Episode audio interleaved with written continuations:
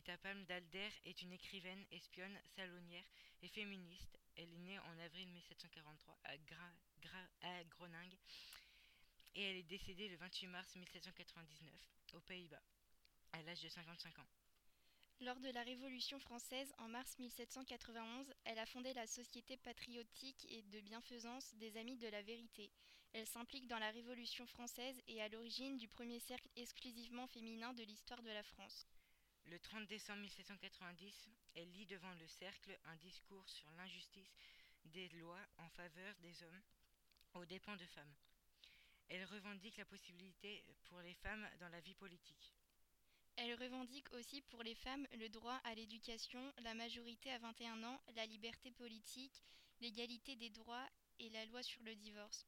Eta Palm d'Alder entretient des liens avec notre sujet car elle a mené des actions et s'est impliquée pour les droits des femmes, notamment en faisant des discours et en revendiquant.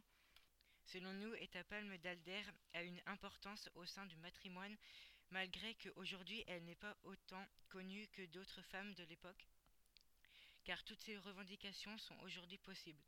La majorité est actuellement de 18 ans, mais avant, elle était de 21 ans.